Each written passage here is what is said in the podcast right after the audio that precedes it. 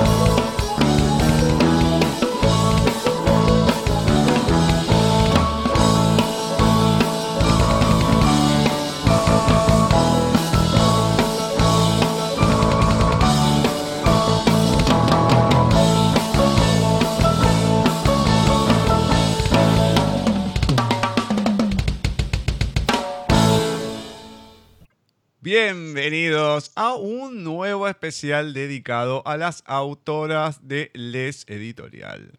Como todos los especiales que les venimos compartiendo, me acompaña Laura para poder entrevistar a una nueva escritora. Así que muy buenas tardes, noches, Lau. ¿Cómo va todo por ahí? Muy buenas tardes, noches, Gustavo. Muy buenas tardes, noches, audiencia. Todo bien por acá. ¿Cómo anda todo por allá por, por la capital. Mm, todo bien, todo tranquilo, todo tranquilo. Todo muy tranquilo por suerte. Afortunadamente no hace tanto frío. Y afortunadamente ya es el último especial que tenemos en lo que es el invierno. Pues viene un poco más, aunque, eh, qué sé yo, la primavera es un poco inestable en todos los sentidos, pero se cambia un poco el ánimo. ¿no? La gente dice, ah, ya estamos en primavera y por lo menos la cabeza ya cambia de, pensamiento. Así que esperemos que también ese cambio venga con cambios en la cuestión de la pandemia y todo, y se esté un poco más aliviado y haya menos complicaciones, claramente, ¿no? Esperemos, esperemos que la primavera nos traiga un poquitito menos de complicaciones, por favor. Igual de todas maneras, nosotros seguimos con los especiales hasta noviembre, ¿no? Exactamente, el último especial va a ser en noviembre, diciembre no llegamos al cuarto miércoles, pero sí en enero, después, si bien en enero hay algunos cambios en el programa, simplemente por enero, pero los especiales van a seguir estando. Pero hablando de especiales, en esta oportunidad, ¿a quién vamos a estar entrevistando? Francisca Figueroa, también conocida como Grizzly la autora de Perdida en el Cosmos. vamos a pasar a darle la bienvenida y a tener una linda charla. Bienvenida a Paisaje Literario. Fran, ¿cómo va todo por ahí? Todo bien por aquí, con frío solamente. Bueno, por lo menos en una entrevista podemos decir que estamos igual, porque siempre estamos del otro hemisferio, acá, allá, pero bueno, sí, sí, acá también está un poco, un poco fresco. Muy buenos días, Grizzly. Buenos días. Para mí es Grizzly. Bueno, sí, para mucha gente. Mucha gente la conoce como Grizzly. Sí, sí, sí, sí, obviamente. Ya le vamos a preguntar el por qué del Grizzly y todo, ¿no? Me pueden llamar Frank, que es más fácil de pronunciar también. Bueno, vamos a comenzar precisamente por la, pregunta inicial que siempre tenemos en el programa, tanto sea en los especiales como en el programa oficial de paisaje, que es, ¿qué me podés contar de Francisca Figueroa en la voz de Francisca Figueroa? Primero que ese es mi nombre completo porque nunca lo había dicho en las redes sociales. Em, soy una escritora, creo que ahora puedo llamarme escritora, y que me paso los días tratando de que mi existencialismo y absurdismo no se convierta en un nihilismo, porque sería muy deprimente. A eso me dedico. Bueno, bien, bien, bien. ¿Cuándo fue que empezaste o empezó? ¿Cuándo fue que empezó tu camino en la literatura? ¿Y cuándo decidiste que, escribir era lo tuyo? A ver, yo desde muy pequeña em, siempre eh, tuve como una imaginación muy activa.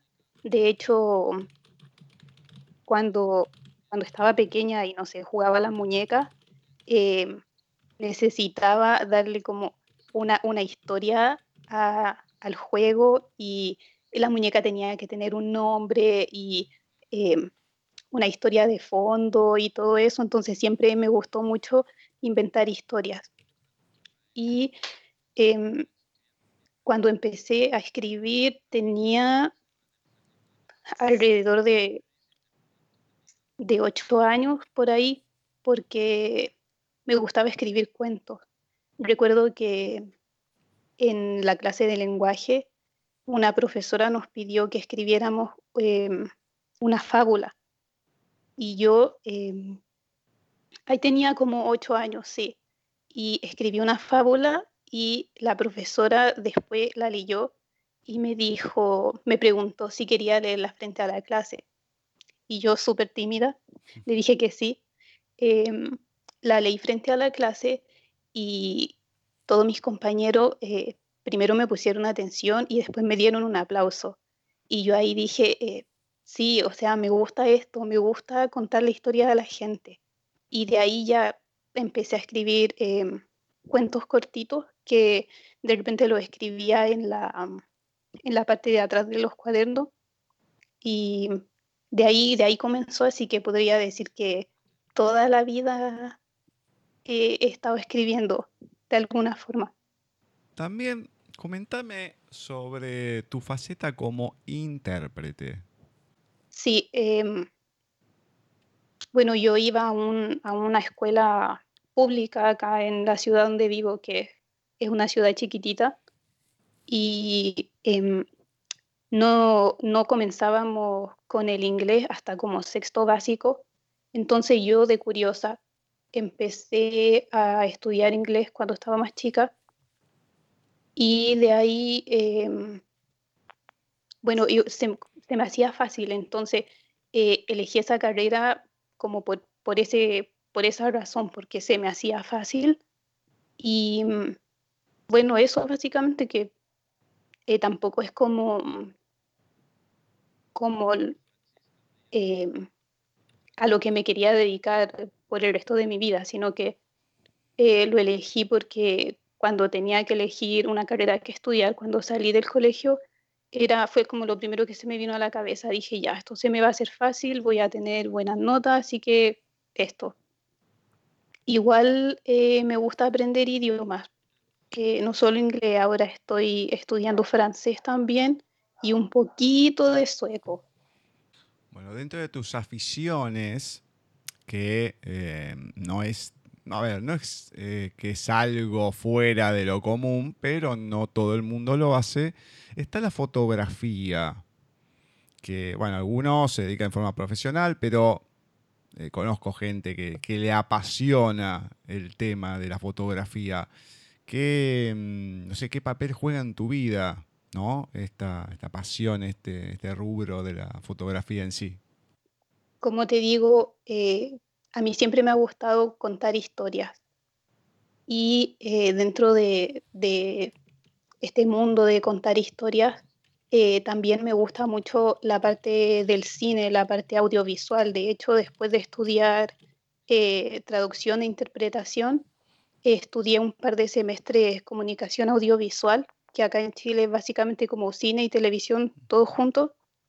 Em, y me gusta mucho la parte, eh, la parte visual de, de las películas. Siempre me fijo mucho porque soy muy detallista eh, como en la estética y todo eso. Entonces la parte de la fotografía viene un poco por ese lado, porque me gusta como capturar eh, momentos, eh, imágenes que, que, cuando uno las mira te hacen sentir algo. O sea, no es como, no es como que ande con la cámara para todos lados, hmm. pero sí me gusta como retratar momentos y, y y, que tengan como un significado. ¿Después los usás como un disparador de, historias? No, es que, no, es que, bueno, lo, dejo más como para mí, como personal, porque, eh, bueno, yo no, no tengo redes sociales, o sea, tengo Twitter, Instagram, no lo uso nunca, así que lo dejo más como para mí. No, no, no. Lo comentaba como un disparador de historias para vos, ¿no? Sacás eh, la foto, obviamente es para vos, y no sé si después ver el momento o verlo en la fotografía, pues eso lo podés utilizar o te dispara una historia eh, para escribir. A eso me refería.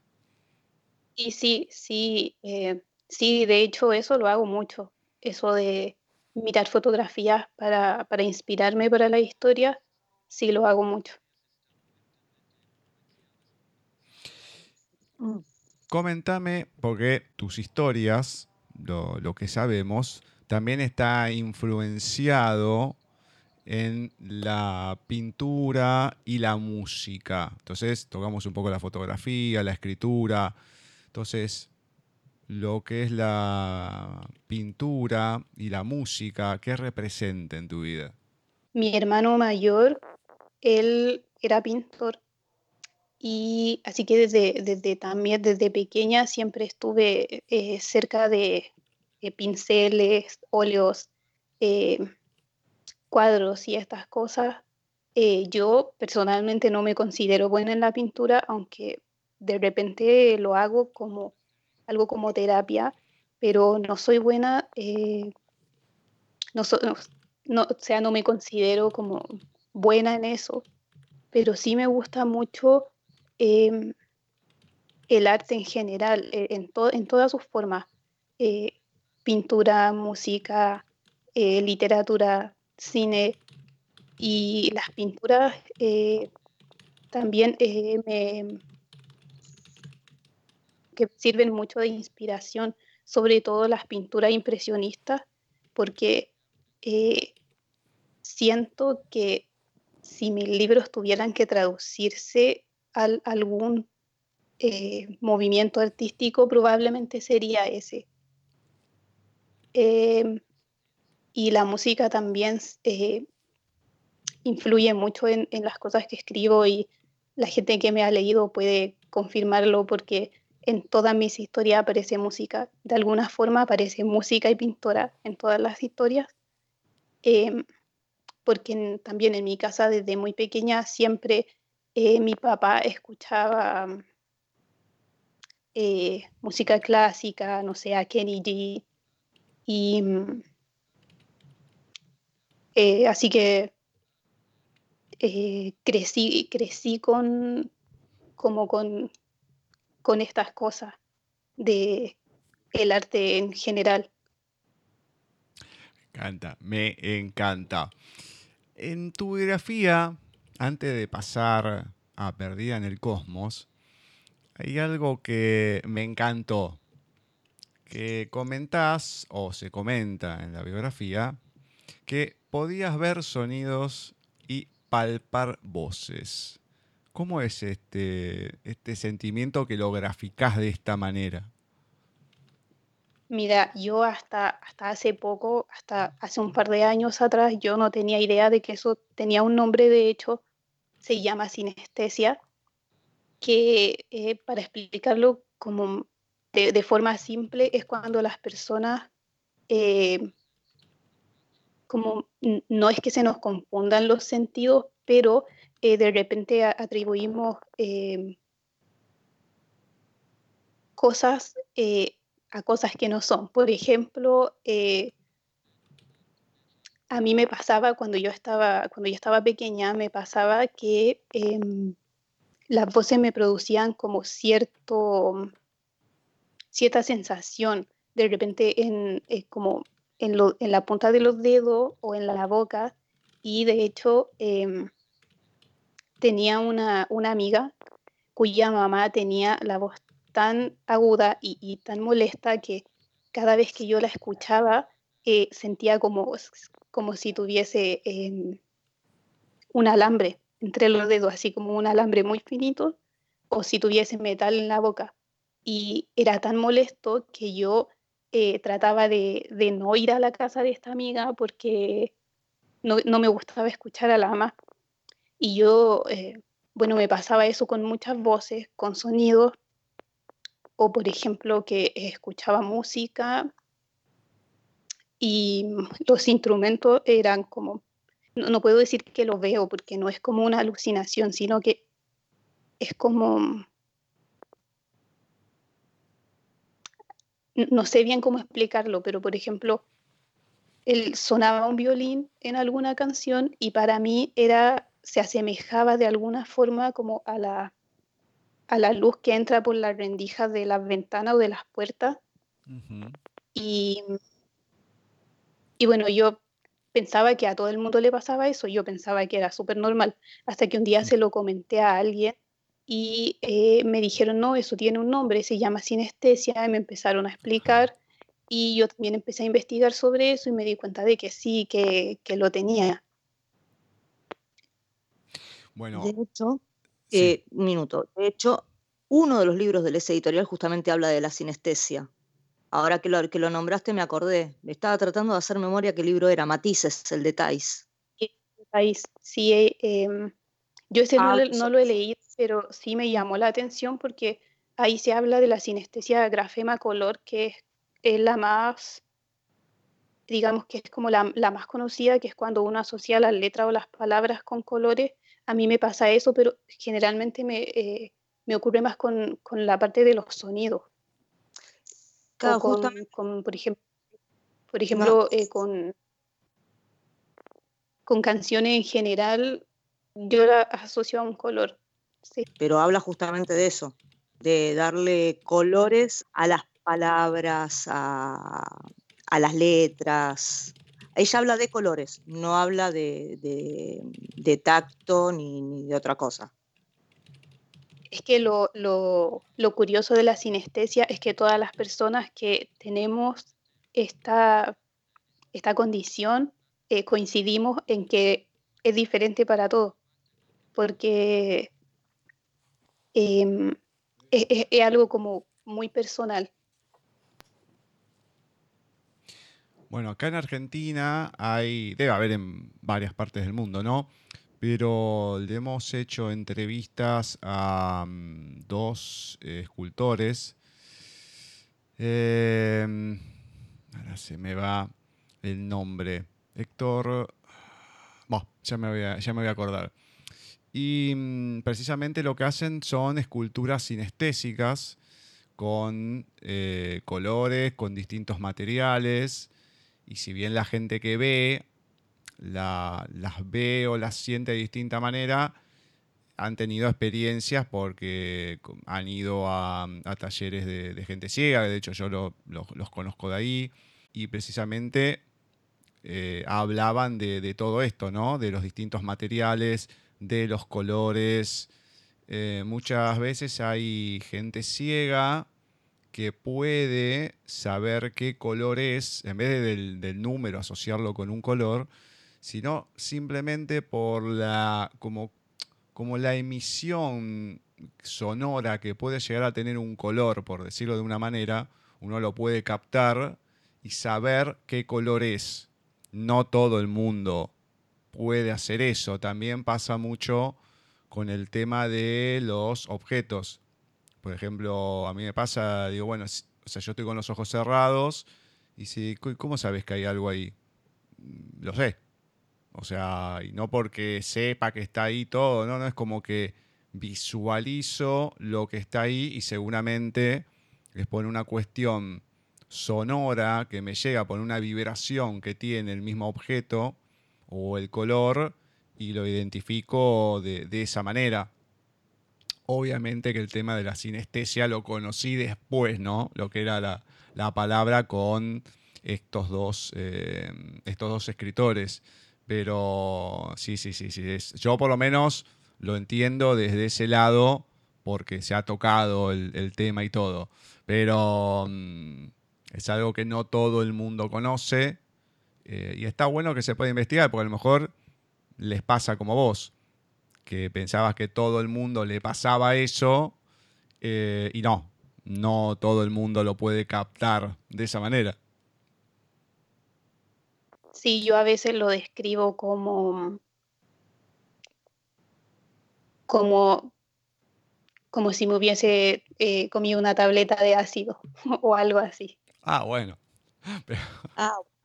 pero ¿cómo si tuviese comido una, una, tableta de ácido? Pero, ¿de, qué, ácido estamos hablando?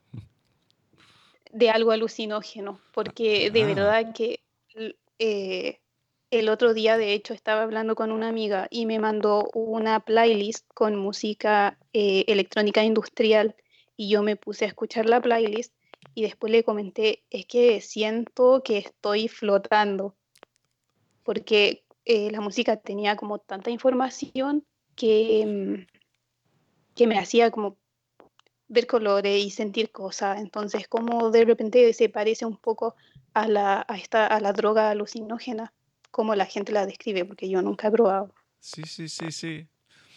Bueno, miramos, ahí, después me acordé de estos dos escultores, eh, Daniel Papaleo y Héctor Tassino. Así por las dudas que la gente, si quiere descubrir un poco más y puede ver, seguramente tendrán videos y todo de lo, de lo que es la, la, sinestesia. Muy bien, genial, me encanta. Me encanta. Bueno, vamos a entrar a Perdida en el Cosmos. Contanos, la historia, de qué trata y después también cómo se origina la idea de Perdida en el Cosmos. A ver, em, sin spoilers, la historia se trata de una chica que está pasando por un momento difícil después de haber perdido a su papá em, y está, está tan como cansada o harta de la vida que tiene en la ciudad, que ella y su mamá deciden que es una buena idea que vaya a pasar un tiempo en el rancho de su abuela, que queda en un pueblito llamado Sequoia Falls. Y em, en este rancho conoce a otra chica llamada Holly, que eh, de alguna forma le enseña em, que las cosas no son tan complicadas como ella cree, y que eh, puede encontrar eh, felicidad, por decirlo de alguna forma, en, las cosas pequeñas de la vida, en, los detalles que la gente generalmente pasa desapercibido. Y desde ahí se origina una historia primero de amistad que luego evoluciona algo más y em, también se tratan temas que son un poco tabú, hasta el día de hoy siguen siendo un poco tabú, como eh, los trastornos mentales o el suicidio o la depresión. Eso básicamente, sin hacer spoilers. Bueno, justamente era sin hacer spoiler que te lo iba a preguntar. Eh, el temita, como vos decís, se tocan muchos temas tabús. El tema de la droga, sí. el, tema, el tema de la depresión, eh, a mí me, impactó mucho el tema, el temita ese. Y eh, cómo cada uno de los personajes lo enfrenta de una manera diferente, enfrenta lo mismo, porque tienen eh, historias bastante parecidas ambas, pero la enfrentan de manera totalmente diferente.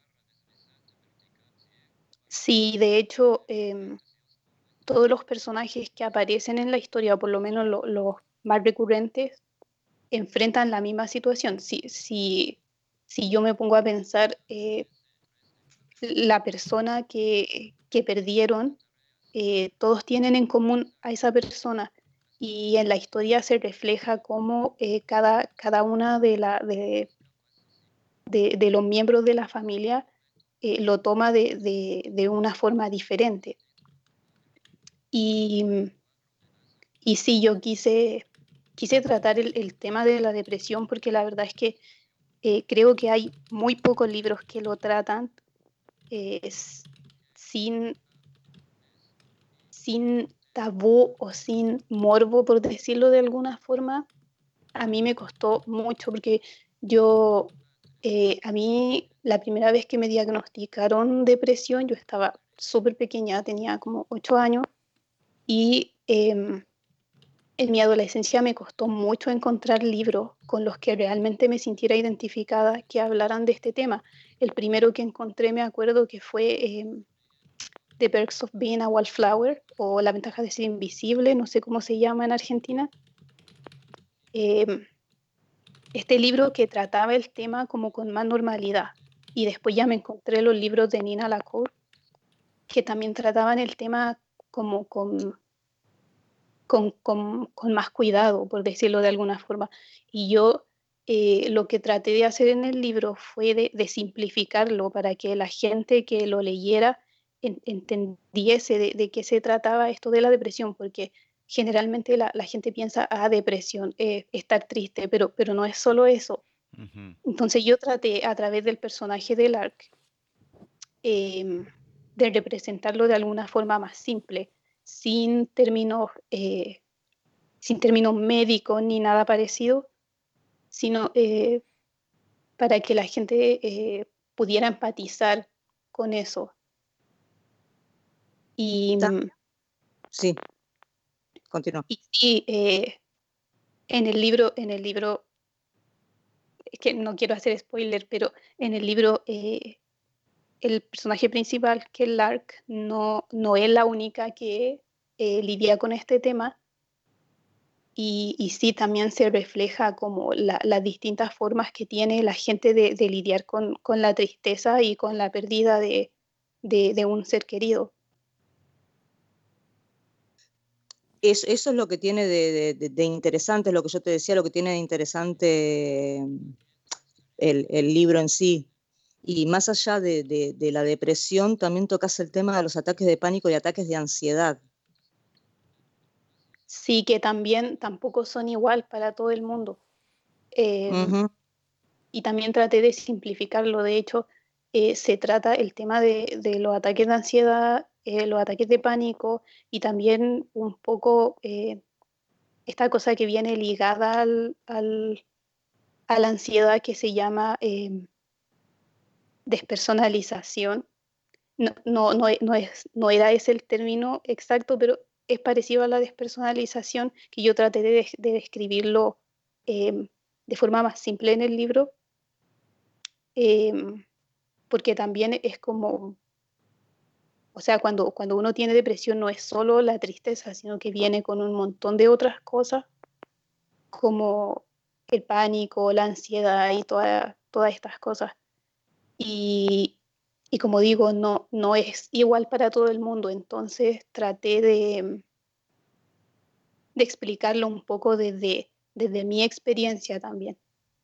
¿Cómo llegas? Eh, recién hoy me fijé porque yo eh, tenía entendido que habías dado de baja tu cuenta de Wattpad, te creí, y recién hoy me fijé y no, no estaba de baja. ¿Cómo llegas a Wattpad vos a publicar tus escritos ahí y cómo, obviamente después, cómo, cómo llega esto a la editorial también?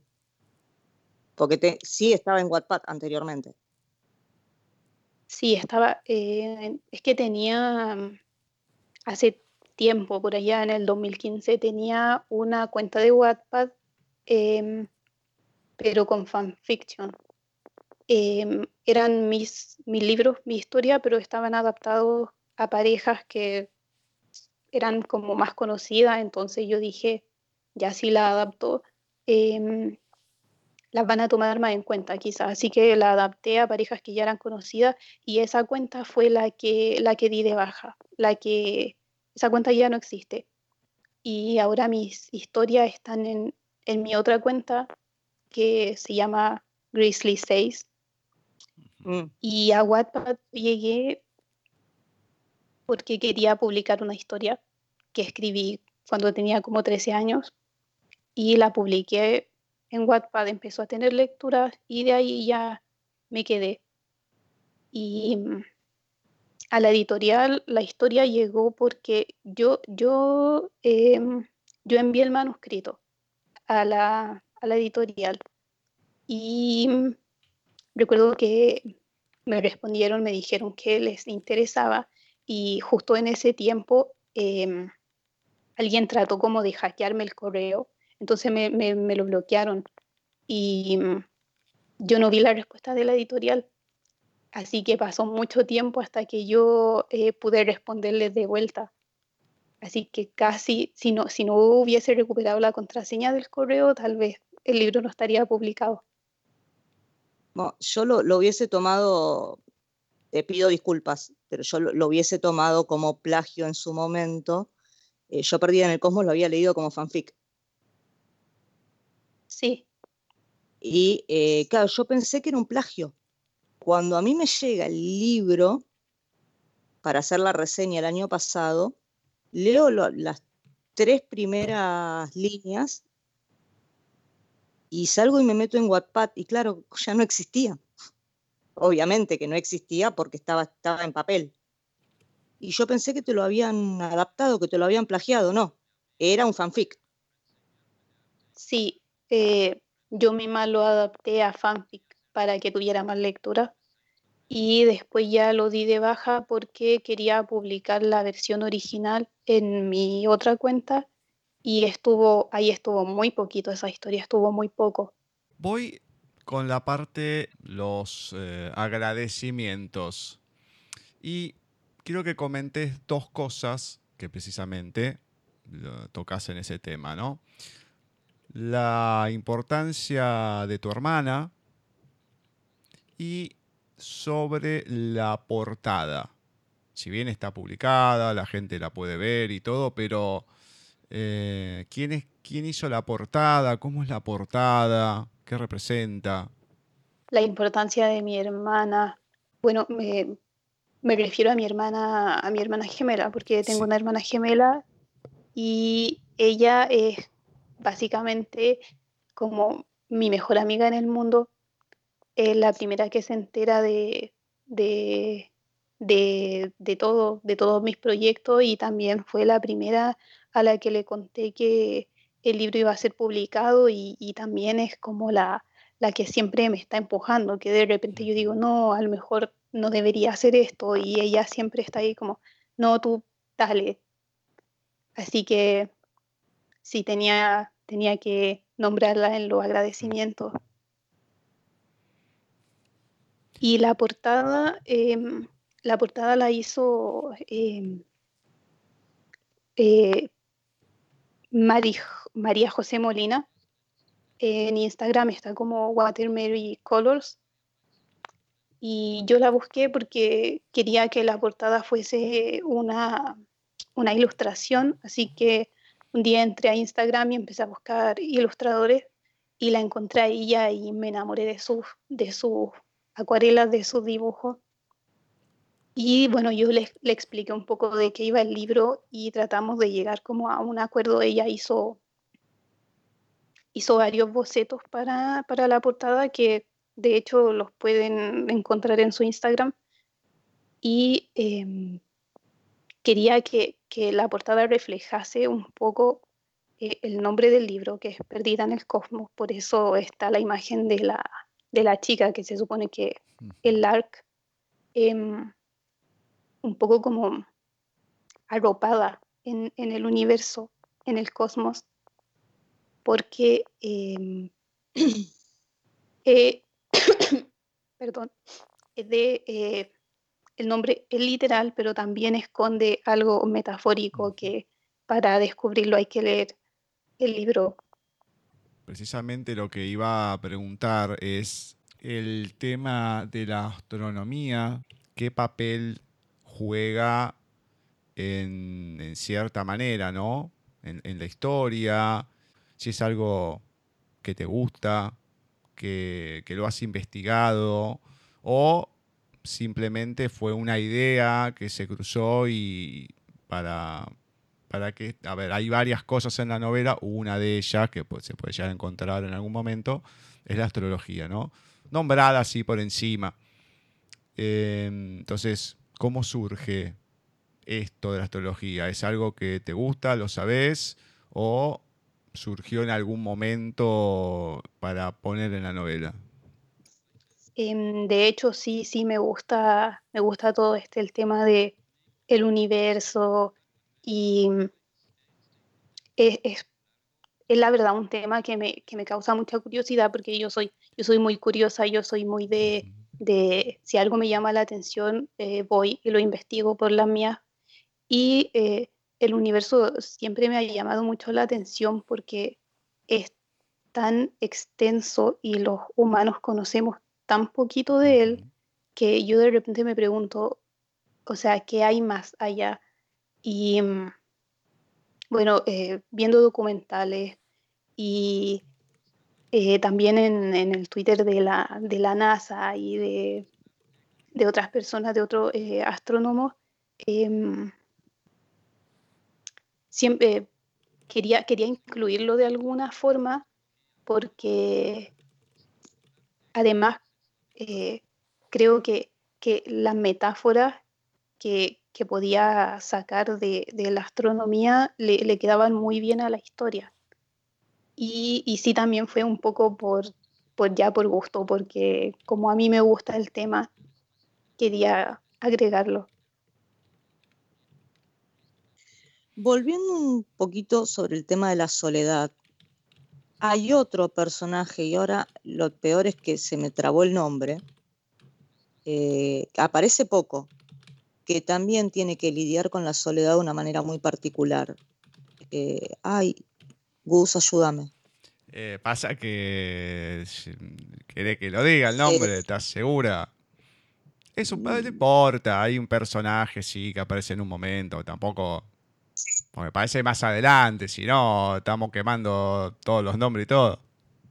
No, no, no, pero porque, eh, volviendo, es justamente por ese tema, porque eh, de lo que ya habíamos hablado anteriormente, la manera en la que este personaje eh, trata el tema de la soledad. Eh, bueno, no voy a hacer spoiler, punto.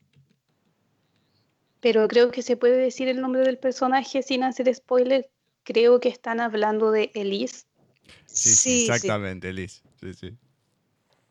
Sí, eh, la verdad es que ese personaje fue, irónicamente, aunque sale, aparece muy poquito, fue uno de los primeros personajes que, en los que pensé y que dije, sí, tengo que agregarla porque em, tiene, tiene una perspectiva de la vida y de la soledad que creo que eh, la protagonista Lark eh, tiene que aprender. Y volviendo un poco al tema de la astronomía, también eh, creo que, que parte de, la, de las metáforas que tiene el libro es que eh, en el universo, aunque de, acá, desde la Tierra, uno ve las cosas como la estrella muy juntas y todo eso, em, los astros y, todas estas cosas que hay en el universo, eh, si uno se pone a pensar, están, están muy solas, están literalmente perdidas en el cosmos. Y ahora eh, sobre Liz, eh, sí, yo quería, de hecho, aunque aparece muy poco, para mí es uno de los personajes más importantes porque creo que tiene mucho de, de mí, de mi punto de vista sobre la vida y la soledad y, esos temas. Voy a citar un, es una línea nada más del libro. Somos una, una partícula de polvo en el universo o algo así. Sí. y justamente habla de eso. Es que justamente cuando, cuando hablaba de, del tema me acordé justo, justo de, esa, de, esa, de esa parte, de, esa pequeña línea del, libro. Somos una pequeña partícula de polvo en el universo. O sea que todos, en cierta forma, en algún momento también todos estamos solos. Sí, yo creo que, como dicen, en este momento no, no me acuerdo quién dijo la línea de que nacemos solos, morimos solos. Bueno, yo nací con mi hermana gemela, pero seguramente no nos vamos a morir al mismo tiempo. Em, eh, yo creo que, todas las personas en algún momento se han sentido, se han sentido un poco solas, a lo mejor eh, no, porque no tengan alguien al lado, sino porque, eh, como decía este, este el Carl Gustav, no me acuerdo del apellido, pero es un, un tipo, un psicólogo Em, que decía que eh, de repente la soledad no es, no es estar solo, sino es sentirse un poco como incomprendido o querer expresar alguna idea y que eh, el resto del mundo no te entienda. Y creo que eso es lo que pasa un poco en el libro, que, que, que es ese tipo de soledad. Yo tengo que preguntar esto. Ahora que tengo a alguien que tiene una hermana gemela, lo tengo que preguntar. ¿Cómo es tener, o sea, es primero y principal, ¿es igual a vos físicamente? Sí, somos gemelas idénticas. De hecho, mi papá hasta el día de hoy todavía nos confunde. Bien. Eh, ¿Cómo es tener enfrente tuyo a vos misma? Es que la verdad es que yo he pasado toda la vida con ella, entonces yo no veo tanta similitud entre, entre las dos físicamente, pero sí me ha pasado que, por ejemplo, en la calle me hablan pensando que yo soy ella. Así que yo digo, en algo debemos parecernos. De hecho, hasta, hasta la voz es parecida. Dentro de las cosas que nombras en el libro, nombras un libro tremendo en la historia de, de la literatura, que es de J.D. Salinger, el guardián entre el centeno. Este libro que aparece, o sea, ¿tiene algún significado en, tu vida? Mira, la verdad es que no. Eh, em, es un, libro que puse porque, porque lo consideran un clásico y porque em, también es es como un libro obligatorio en Estados Unidos que lo hacen que los niños lo lean en la escuela. Yo lo leí y la verdad es que a mí como que no me gustó mucho, así que como que lo agregué solamente. Pero más, más adelante en el libro sí aparece un autor que em, de hecho se le nombra como el autor favorito de la, del arc, de la protagonista, y ese autor sí que tiene, sí que tiene más significado para mí. ¿Y ese autor es? Eh, Francis Scott Fitzgerald. Ajá. Bueno, bien, nosotros muchas veces preguntamos los autores de, referencias, los que les gusta leer y todo, digamos. Este sería uno de ellos. Sí. Sí, eh, Sí, yo he, leído varias, varias obras de, de Francisco Scott Fitzgerald y eh, me gusta mucho como la, la, sensibilidad que tiene para, para narrar la historia, sobre todo en, este, en el Gran Gatsby, que mm, la primera vez que yo lo leí, yo dije, ojalá yo pudiera escribir así, que incluso los momentos que no son eh, bonitos, por decirlo de alguna forma, eh, tiene una forma muy, muy bonita de, de narrarlo. Muy bien, perfecto, perfecto. Quiero tocar un tema que no sé si a lo mejor lo, se puede ver de esa manera o no, que es la transmutación. En un momento en la vida de uno, lo toco en forma general, después la gente lo va a entender, por ejemplo en la vida de uno hay momentos en que uno toma una decisión, eh, puede ser drástica o no, que es trascendental en su vida y ocurre esta, esta cosa tan maravillosa de la transmutación, de poder transmutar, mm, no digo de personalidad, ¿no? Pero puede ser un pensamiento, una actitud, una forma de ser. El tema de, mm, de esta transmutación, el traspolo de lo que es el libro a tu persona, ¿Te ha ocurrido en algún momento? Em, bueno, yo el libro lo empecé a escribir en una época en que mi papá estaba en el hospital porque había tenido un accidente y yo también estaba pasando, como internamente, personalmente, estaba pasando por, em, por momentos difíciles, entonces necesitaba em, necesitaba de alguna forma convencerme a mí misma que las cosas iban a mejorar y eh, escribí el libro casi como una forma como de terapia. Y de hecho sí me ayudó, sí me ayudó mucho porque al crear este, el personaje de Holly eh, tuve que, que, creerme su, su, punto de vista de la vida y, eso sí me ayudó como a, a, reflexionar y a, superar un poco eh, los momentos difíciles que estaba pasando en ese momento. El tema de la literatura, el tema de la escritura, muchas veces el poder poner en el papel ¿no? Eh, lo que a uno le está pasando o simplemente de, de, descarga, ¿no? Cada uno tiene su cable a tierra, algunos no lo encuentran nunca, pero lo importante que es para el que le gusta escribir poder tener el, papel o formato digital o lo que fuera para poder eh, plasmarlo ahí, ¿no? Así que, bueno, es, un, es algo que es, interesante, se puede ver de alguna manera en, la novela y esa, esa importancia, ¿no? De poder pasar de, un lado al otro.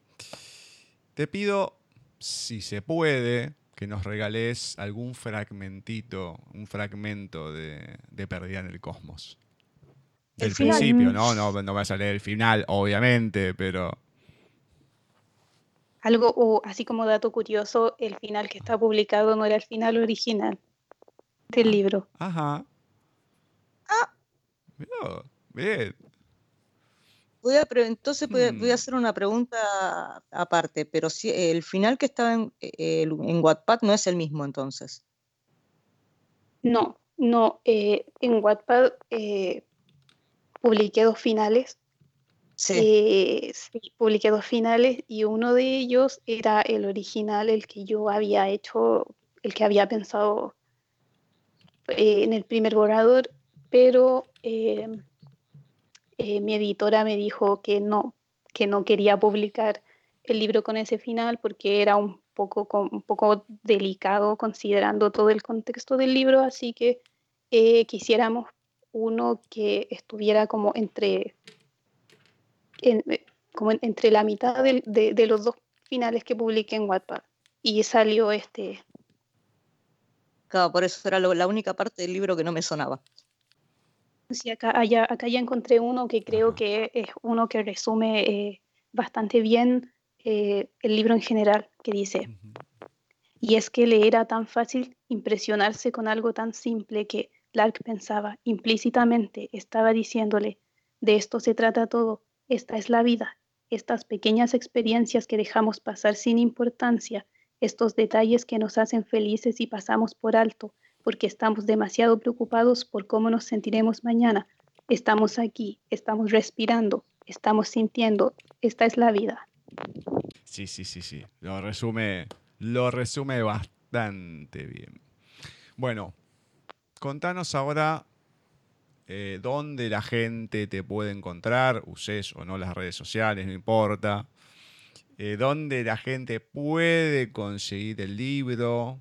Bueno, lo, que se pueda, te escuchamos.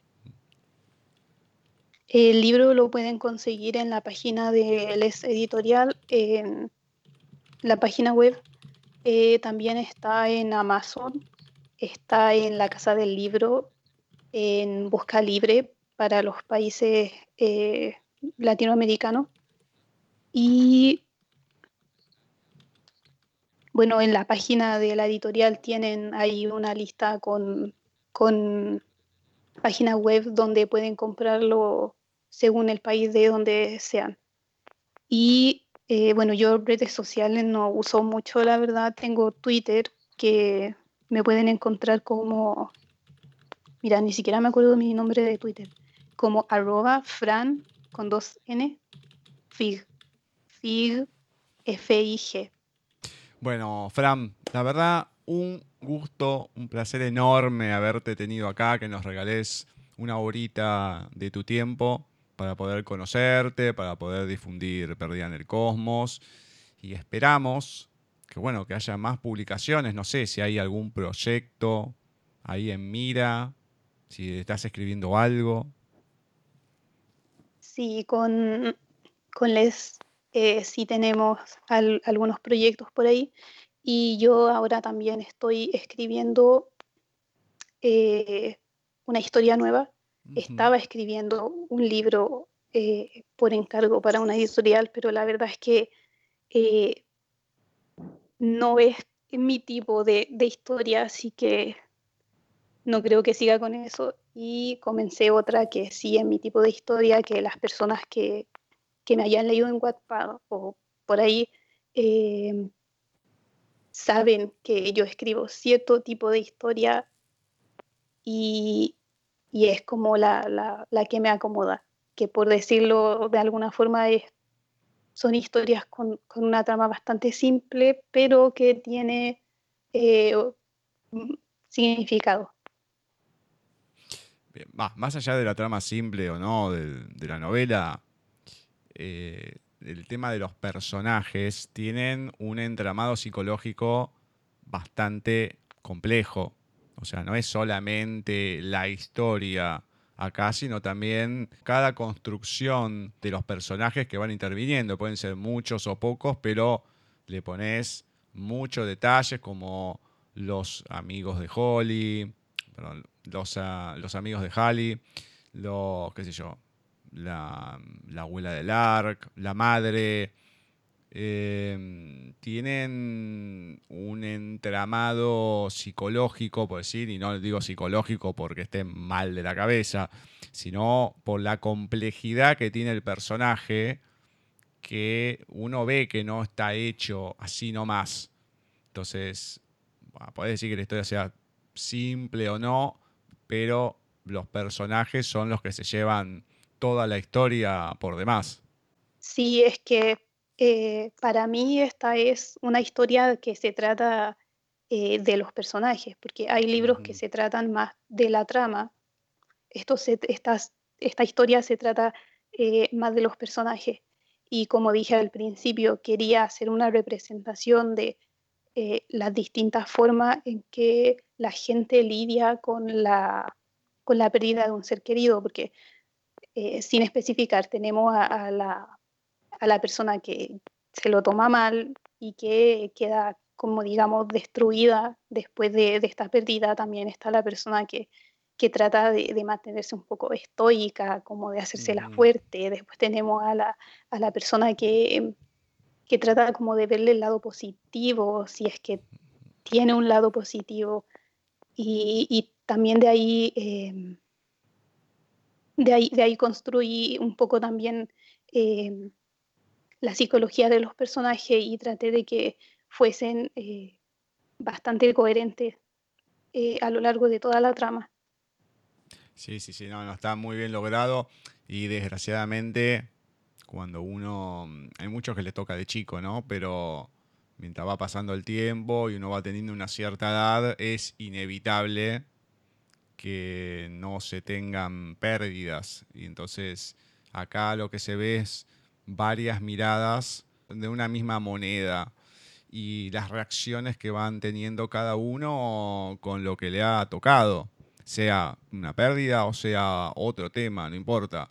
Pero está muy bien hecha mm, esa, esa construcción y los, los submundos de, cada uno, ¿no? Pues son dos lugares distintos, tan diferentes como el campo, la ciudad, eh, los personajes que vienen también de diferentes lados, que tienen una vida diferente, remarco la palabra, eh, las personalidades y a cada uno le pega de una manera diferente también. Así que no, de, ese lado que no lo habíamos tocado, está creo que lo más logrado de, historia, de toda la historia, la, complejidad y el armado de cada uno de los personajes, que es lo más complicado de una historia, precisamente. Sí, sí. Em, sí, bueno, yo traté creo que lo, creo que lo logré bastante, por lo menos con los dos personajes principales, porque eh, los demás personajes eh, aparecen, pero no tanto como las protagonistas.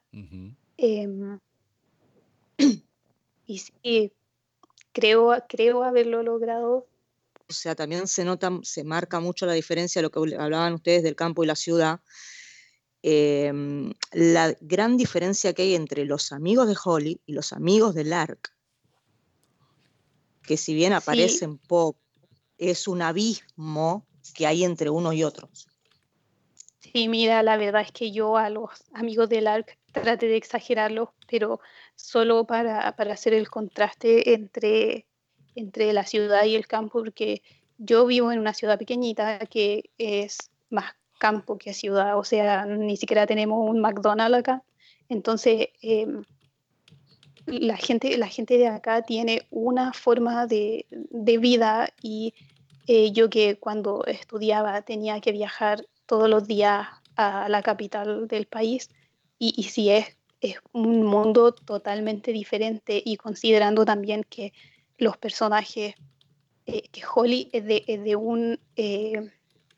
De un estatus social y Lark de otro, y los amigos de Lark también son de otro, también ahí hay mucha diferencia. Fran, muchísimas gracias por, tu tiempo, por esta horita. Y ahora sí, de mi parte, muchísimas, muchísimas, muchísimas gracias. Esperemos esas nuevas historias. Y bueno, y que cuando sea así, sea con Les Editorial o con otra, no importa, te podamos tener acá en el programa y volverte a entrevistar y compartir otro, otro lindo momento con vos. Un beso gigante de mi parte. ¿Puedo decir una última cosa? Pero por favor. Ya, primero eh, quiero darle las gracias al, a mi editora Bárbara porque ha tenido mucha paciencia conmigo y cuando digo mucha paciencia, mucha paciencia y también a ustedes porque también tuvieron mucha paciencia conmigo. Y em, eh, yo al, al, principio de, del libro, en las primeras páginas, le dediqué el libro a las personas, le puse ahí a las personas cuya tristeza es su mejor amiga. Y eh, bueno, si alguien de, de los que está escuchando esta entrevista y que se siente un poco eh, desanimado o, depresivo o depresiva, em, que traten de, disfrutar como las pequeñas cosas de la vida, que traten de encontrarle significado a esos detalles que, pasamos desapercibidos. Por ejemplo, no sé, eh, si te gusta eh, comer fresas, por ejemplo, cómete una fresa y, y disfrútalo y, y, y alégrate de que, de que vivimos en un mundo donde existen las fresas o, o alégrate de escuchar, de poder escuchar tu, tu canción favorita o de ver tu película favorita en la tele. Alégrate de, de que, de que tienes em, la capacidad de, de, de ver el, sol, de ver eh, la naturaleza, porque hay gente que, que, no lo tiene y que si uno, eh, que si uno se pone a buscar, siempre va a encontrar eh, el lado positivo de las cosas, aunque sea, aunque se vea un túnel muy oscuro, todos tienen salida. Y, y eso, que, trata de, que traten de, buscar, eh, porque cuando, cuando, uno empieza a encontrar eh, felicidad en las cosas más simples, ahí es cuando realmente uno empieza, eh, digamos, como a ser feliz, porque ya no necesitas eh, tanto, sino que, eh, las, que, que, a veces las cosas simples son, te, te llenan más que, por ejemplo, eh, un montón de dinero. Uh -huh. Es así. Hermosísimo. Es así. Es hermoso mensaje final, la verdad, como para cerrar no solo la entrevista, sino también el sentido del libro. Bueno, muchísimas gracias, Fran. Esta vez dije el nombre, no me equivoqué. Muchísimas gracias, Fran, por la entrevista. Te vuelvo a repetir a mí el libro, me encantó. Así que, bueno, y espero, como dijo acá mi compañero, que si tenés en algún momento algún otro, otro libro, podamos tenerte en el programa. Eh, muchas gracias a ustedes por, eh, por tenerme en el programa y eso, que tengan lindo fin de semana. Muchas gracias. Igualmente, Fran, y será hasta la próxima. Un beso gigante. Así ha pasado por nuestros especiales dedicados a las autoras del Les Editorial, Francisca Figueroa, alias Grizzly, que nos estuvo presentando su libro Perdida en el Cosmos. Una entrevista muy, muy linda, de mucho sentido, Lau. Muy interesante entrevista, eh, muy interesante los temas que se han llegado a tratar, no solo en la entrevista, sino en el libro también. Libro, en lo personal, eh, a mí me encantó. Y bueno, al fin pudimos entrevistar a Grizzly. Yo la voy a seguir llamando con el nombre de la autora. Bueno, perfecto. Es lo que a uno le guste, ¿no? Se llama Fran, le dicen Grizzly, son dos partes de una misma persona. No importa, no importa cómo uno la llame, lo importante es que, que, la ubiquen, que consigan el libro, que lo puedan leer. Y para esto, ¿dónde la gente lo tiene que hacer, Lau? Para conseguir el libro pueden entrar en la página web de la editorial www.leseditorial.com y ahí van a encontrar todos los puntos de venta de los diferentes países. Perfecto. Hemos terminado un nuevo especial, en este caso el del mes de agosto. Ya entramos en los últimos meses acá. Cuando tengamos la próxima entrevista vamos a estar en primavera, ya va a estar todo mucho más lindo.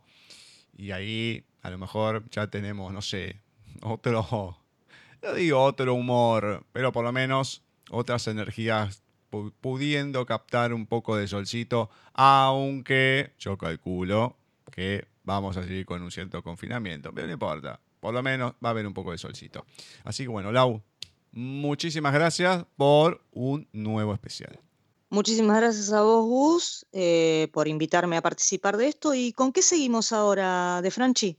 Lógicamente, como todos los miércoles, a continuación vamos a estar con un nuevo programa de paisaje literario.